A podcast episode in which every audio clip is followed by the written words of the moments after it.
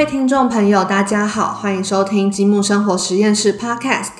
我们会透过书籍分享生活、饮食、文化的知识，跟着我们一起探索生活的美好吧。在前几集节目中，我们邀请到了国民妈妈以手作老师，和我们分享她的每日料理哲学。有许多听众都在敲碗，什么时候可以再听到老师的 podcast？刚好在四月，积木文化和以手作老师出版了《宜料理鸡胸肉》这一本新书，我们就趁着这个机会，请老师还有和听众分享他的料理小配包。不过，如果只是和大家分享鸡胸肉要怎么料理，好像有点没诚意。我们当然要给 podcast 听众来一点特别的内容。那在这一集节目中，我们另外邀请到了民生酱油的郑老板和一手作老师对谈，分享酱油是如何让平凡的料理画龙点睛，成为色香味俱全的佳肴。那我就废话不多说了，赶快请一手作老师和民生酱油的郑老板为我们这些料理麻瓜分享今天的精彩对谈吧。Hello，各位听众，大家好，我是一手作乙方。那呃，很开心今天又回到 Podcast 跟大家见面哈。那今天我们很特别的是，待会在听 Podcast 的时候，有一些酱油的东西，就是看不太清楚，就是没办法看到的话。不晓得我们在讲什么，我也欢迎大家都到那个 YouTube 上面去看。那今天很高兴的是，帮大家邀请到民生酱油的郑老板来上我们的节目。为什么今天我们第一次就请到郑老板呢？其实哈，因为我自己在上那个料理课的时候，常常很多人都会问我说：“老师，到底要挑什么样的酱油比较好？”那的确，酱油一直都是我上课的重点。我每次上课的时候，我都会跟大家讲说。酱油有多重要？大家都知道，其实我们现在就是呃，希望能够把料理做得好吃。其实原味很重要，这是第一个嘛哈。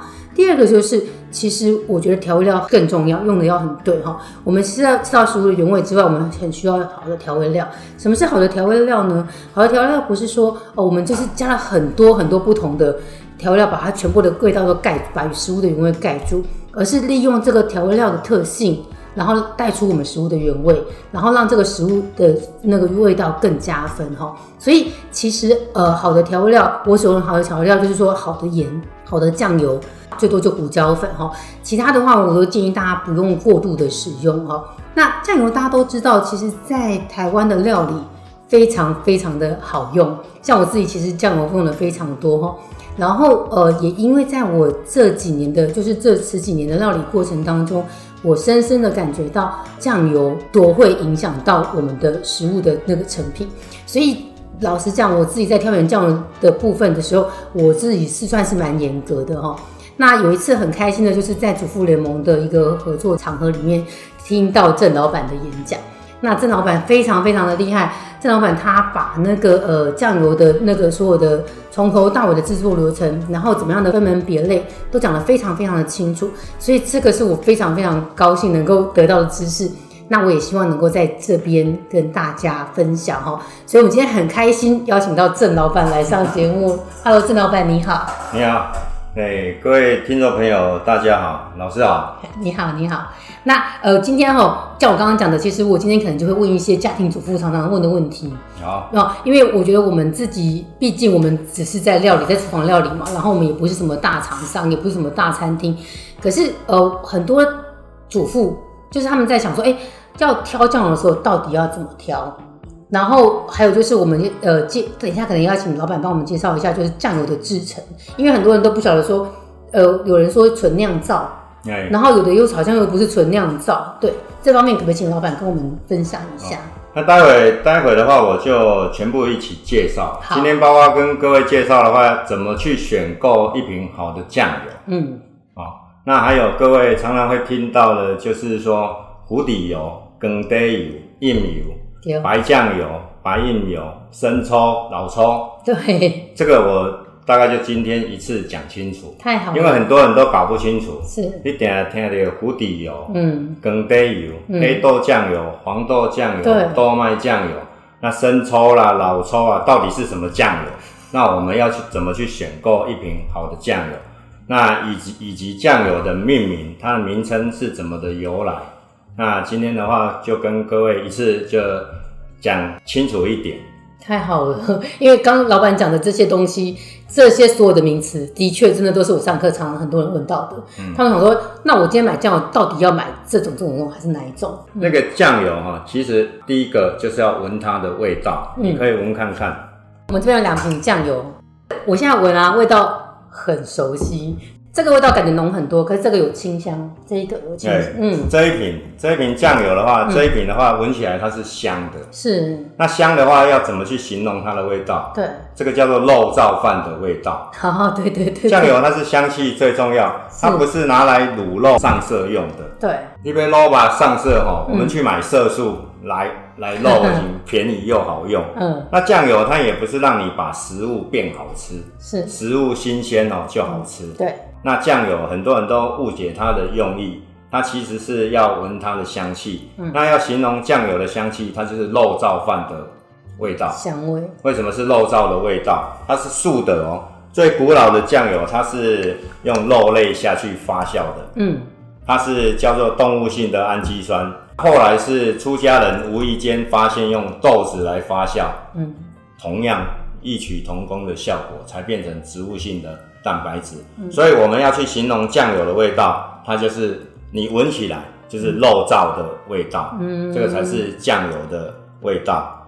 那第一个我们要选购一瓶好的酱油，第一个就是闻一闻不刺鼻，你不要说肉燥的味道，可是我们就是要有豆香味，对。可是问题是我们去超市，我没办法打开来闻啊。那超市你因为你没办法打开闻，那就是回片几盖嘛，就买回去。你买回家打开来闻一闻，就是说不要刺鼻，它有豆子的味道。嗯，那第二个就是这个玻璃瓶装，对，瓶盖密合度要高。所以像这种都是玻璃瓶装的。玻璃瓶装，那瓶盖密合度要高，就是密合度高，意思就是说我们不会这样就洒出来嘛。好的酱油一定是玻璃瓶，那铁盖，马口铁盖，这个冲填之后它可以进去杀菌。是。这种的密闭性就好。那如你有看过那一种，诶拉环的那一种，对对，那个其实你那个上面的盖子扭开，你还不用拉，你仔细的闻就可以闻到它里面的味道。那酱油是香气最重要，那你密合瓶盖密合度不好，表示它的味道也会跑掉。对对对，酱油就跟酿酒一样，是。你有看过好的威士忌，它是 塑胶瓶盖，对对，或是塑胶瓶、保特瓶的嘛，所以不可能。嗯，所以第二个也是玻璃瓶装，那瓶盖就是密合度要高，你就是不可以还没有拉开或打开之。之前你就闻到里面的味道，对，那表示它不注重香气。是，再来就是成分越简单越好。嗯，那酱油最重要，它的原始的组成就是只有水、黑豆或是黄豆或是盐这三样。嗯，原始做酱油它就只有这三样东西，所以应该是咸，是咸的，咸汤，咸汤，咸汤，嗯，爱咸开汤，嗯。就在这个容器里面加入这一些原料，加上盐下去发酵。所以酱油，而是酱油这样，只有这三样不会甜。对对。因应消费者的口味，金麦郎爱加丁，所以业者就把你加糖。哦。那加了糖，酱油会变便宜哦。啊？为什么？因为酱油，你有听过奶茶有厚奶茶有高有薄的。嗯。那酱油的话，同样重量的豆子在瓮缸里面发酵。对。那这个浓度。你再把它加了糖之后就稀释了，了解。那你再加盐水，那再加糖，再加调味剂、甜味剂，越加越大桶，成本越低就越便宜。那你相对的使用量就要越多。对。所以导游不是看大罐，嗯不是看大细罐，你要看盐浓度。嗯。哦，浓度愈高，你的成一表示它的成分越高，那你的使用量就越低。所以。酱油的话，成分要越简单越好，就是水、豆子、盐。嗯，那其他的就是外加的。其他就是来稀释用的。其他看你喜欢吃什么，你就加什么味道嘛。是是。哦，你要加甜，你就可以加糖或是甜味剂。是。那你要有味道，你可以加调味剂。对。啊，调味剂有很多种，你要香菇味的，要昆布味的都可以加。那你要有颜色，你就可以加色素。你不要加色素，你也可以用红曲取代。哦，那有一些为了要保存，也可以加酒精或是加防腐剂。反正就是越加越多，就是越便宜。对，所以现在的话，就是一瓶酱油哦，只要用这一瓶酱油，你就可以什么都不用了。那表示你吃了很多的添加物，那清水也可以变鸡汤，就是这么来的。是是。那老师，酱油的颜色哈，你认为黑豆的酱油做出来是什么颜色？其实这个我知道，因为我因为我自己其实对酱油我是真的还蛮在意。那我现在的确就是以前呢，我真年轻的时候都会觉得说，哎，黑豆的，人家就会以为黑豆的水好像要比较黑。然后甚至有些酱油厂商他就很标榜说，哎，我的很黑，好像很浓的意思。可是这后来我自己在试过这么多酱油以后，我真的就知道，真正好的酱油应该是琥珀色。它的颜色就是来自于原料表皮的色素。哦，所以。黄豆的，如果是黄豆的酱油，对，它不加色素，对，哦，应该是很浅。哦，那如果是黄豆加豆麦的酱油，对，它颜色会深，就有两种原因。嗯哼，第一种的话就是说，它里面有加糖，或是糖类遇到空气的酶钠反应，它也会变黑，有点焦黄，它会变黑。对，或是你。加到氨基酸液，嗯，那氨基酸液就是化学的酱油，对，它本身也会变黑。那要不然一如果只有真正只有黄豆，嗯，水、黄豆、小麦，嗯，跟糖的酱油，它并不会很深，颜色不会很黑，黑到那个跟墨汁一样，那个就太黑了。是，那黑豆的酱油基本上的话就是淡淡的，它也不会很黑，它就是琥珀色的。是，这个就是。酱油的颜色，所以颜色不要太深，就这四种嘛。所以黑豆跟黄豆做出来的颜色也会一样吗？就是如果说全部都用黑豆，然后再用，或是全部都用黄黄豆的，颜色不太一样，还是不太一样，还是黄豆的会稍微再淡一点的。单纯的酱油来讲，对，黄豆的酱油会比黑豆的酱油颜色来浅一点。那所以总结的话，嗯，我们再讲一次。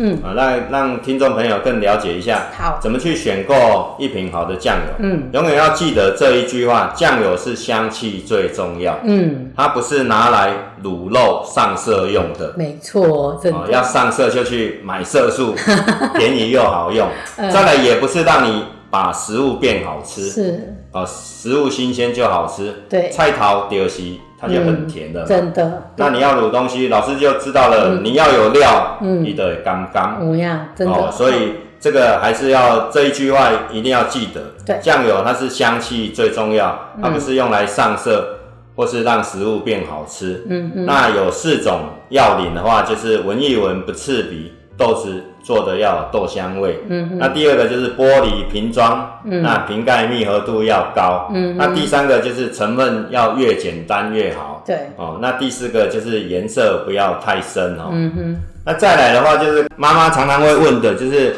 搞不清楚糊底油、跟低油、印油、黑豆酱油、黄豆酱油、豆麦酱油、白印油，或是生抽、老抽，或者是酱油膏。啊，那我们今天的话就一次来告诉大家，对，那酱油的名称怎么去命名的？嗯，哦，那第一种的话就是用容器来命名，对，什么叫容器？就是做酱油的容器，酿造的容器，酿造的容器，这个叫做壶，嗯，也叫瓮缸，嗯，那这个安羹，嗯，它也可以做做酱油的容器，是这一种，或是塑胶桶。也可以，不锈钢桶也可以，都可以拿来当成做酱油的容器。嗯，那这个壶的话，就是以我们做酱油来讲，瓮缸它是最好的容器。它这个成分，它的这个呃材质是像陶土那种，陶土的，像土锅这样子的这种瓮缸。那我们一看到的时候是很大的。哦，很多人会告诉你安羹它有什么好处？嗯，他一定会第一句话跟你讲。呼吸呀，嗯，因为它有毛细孔，对，有毛细孔。那以后告诉你的人，你就叫他进去，把它封起来，绝对窒息。也是会呼吸的捞嘛，嗯，对。那会呼吸只有第一次，嗯，啊，第一次的话，使用之后盐巴会把毛细孔堵住，堵住，它就不会再呼吸了。了解。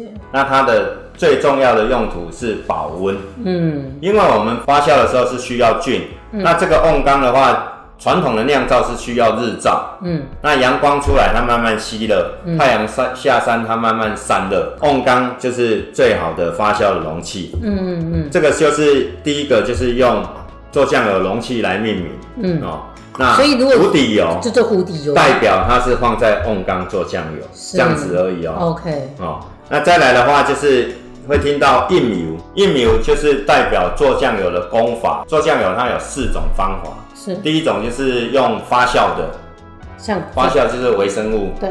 那什么叫发酵？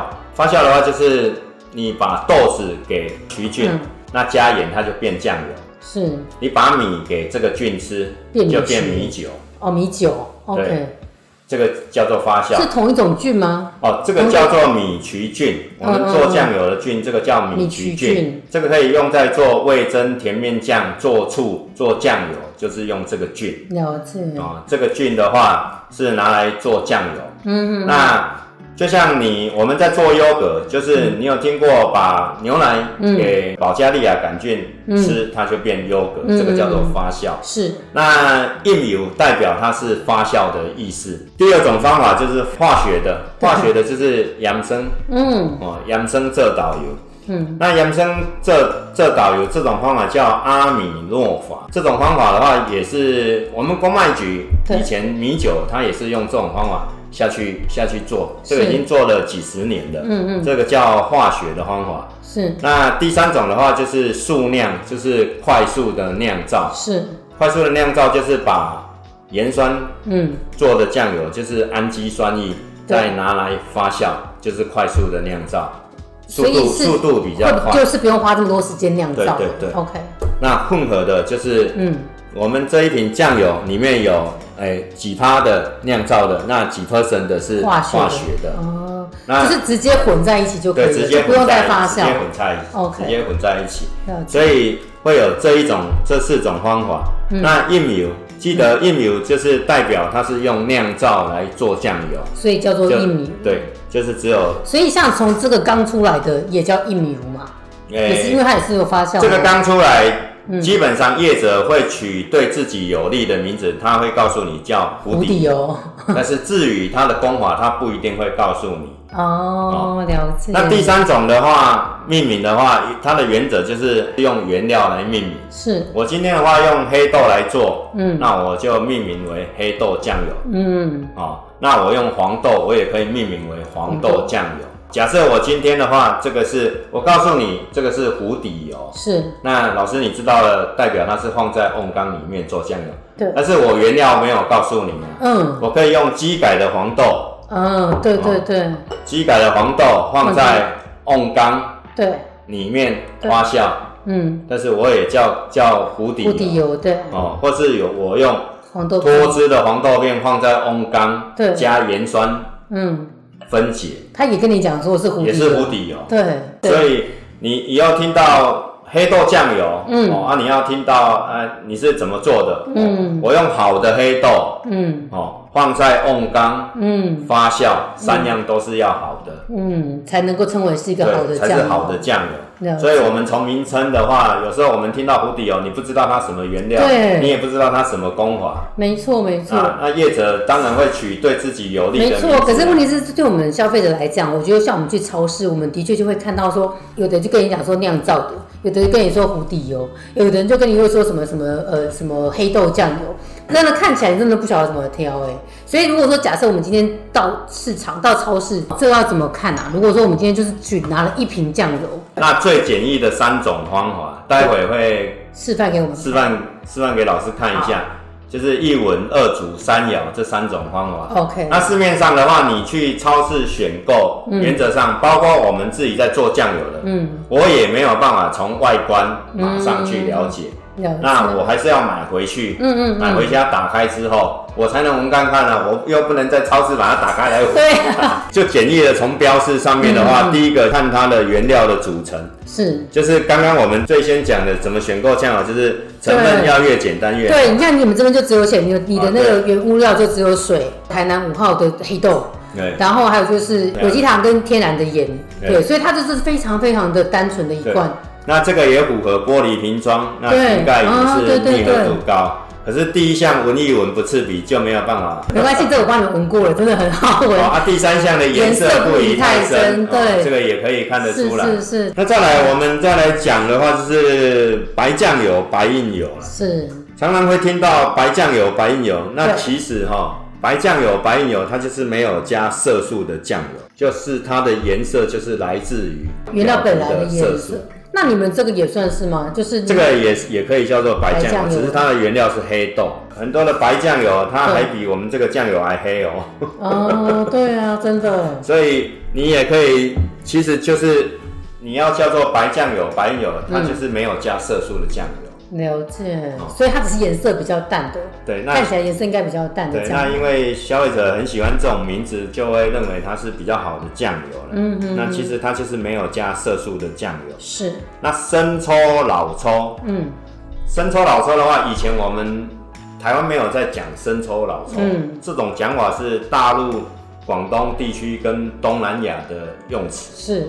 那生抽就是我们刚刚讲的白酱油、白印油。它就是没有加色素的酱油，就是很单纯的的原原本原本本那叫生抽，就颜色比较浅的酱油，对。生抽，那就是用在你料理上面做凉拌、清蒸、沾食用的。那老抽的话，嗯。就是有加了色素的酱油。哦，那就是让你卤肉上色用的，嗯，所以老抽并不是比较做的比较久的酱油，因为那个老人家会误以为说啊，是不是放的酿的比较久，所以其实并不是。那很多的消费者一定会是这样子解释，所以老抽也卖比较贵啊，对不对？对，但可是它是如果是以健康概念来讲，它反而是更不健康。对呀，真的。那薄盐酱油其实。薄盐酱油，你也可以把我们的酱油正常盐度的酱油，你把它加水稀释，就变成薄盐酱油。然后它还卖比较贵。那其实做薄盐酱油，它也可以，它是可以用过滤的把盐滤掉，那相对它就比较不好保存。哦，所以薄盐酱油的保存期限就会比一般的酱油再短一点的意思吗？诶，一般来讲的话，你打开接触空气之后，就比较容易坏掉。OK。那老师，酱油打开要不要放冰箱？其实好的酱油是不用放冰箱的，是记得哦，是先有酱油才有冰箱。真的，阿妈的年代没有冰箱，没有防腐剂就有酱油的。嗯，酱油事实上传统的酱油是不需要放在冰箱的，真正的好酱油是不需要冰的。就像你讲的，以前。那个年代是没有冰箱的，最早就是还没有还没有冰箱，没有防腐剂就有酱油，酱油几千年了呢，嗯，冰箱才几十年，所以我们其实一般冰箱防腐剂才几十年而已，是，所以第一个你不可以对着热锅倒酱油，是，就是不要有那个水汽碰到就对。再来就是瓶盖哈要拴紧，放在干燥的地方，阴凉的地方，阴凉干燥，那溢出来的要把它擦干，哦。好哦，这样的话，酱油就不需放冰箱。了解。那酱油膏，嗯，那其实酱油膏哈，就是把你喜欢的酱油，嗯，加水稀释，嗯，那。加太白粉吗？加地瓜粉哦，或是葛玉金粉，嗯，那一些都可以。你只要不要加到球吉耶、树薯的木薯粉那个球吉耶。哦，所以木薯粉。冷掉之后会反水，也沉醉哦，了解了解，反而会生成就对。对对对，它就会分离。那你就是把酱油加水，啊，给你勾芡，就这样子。你喜欢加辣的就可以自己再加辣，那这个酱油膏就可以下去制作了。是，那再问一个问题，就是。保存期限，如果说像那种纯酿造的，就是我们从头到尾都是这么好的酱油，像这样的保存期限大概可以放多久？诶，如果一般一般的话，消费者问我，老板过期能不能吃，我会叫你丢掉。嗯，但是如果你把过期的酱油送给我，我是看一看你有没有发霉，跟那个日期没有关系。OK，你要看它到底有没有发霉。OK，那如果没有开罐的呢？就是我们这样这一罐可以放多久？如果都如果都不要，就是都没有开的话，因为很多人有时候原则上酱油不要加到水是不会坏掉。我也是这么觉得，所以是没关系的嘛。是没有关系，就是不要加到水。了解。今天谢谢一方老师和郑老板和我们分享酱油选用的方法。下一集节目仍然会有精彩的内容和各位分享哦。那怡芳老师首度以食材作为主题的新书《一料理鸡胸肉》已经出版喽。城邦读书花园、博客来、诚品、金石堂等各大通路均有贩售。如果想要收听更多关于生活料理的主题，新木生活实验室 Podcast 每隔周三晚上八点都会在 Apple Podcast、Spotify、KKBox 等平台准时上架，请大家一定要持续锁定哦。我们下一集见，拜拜。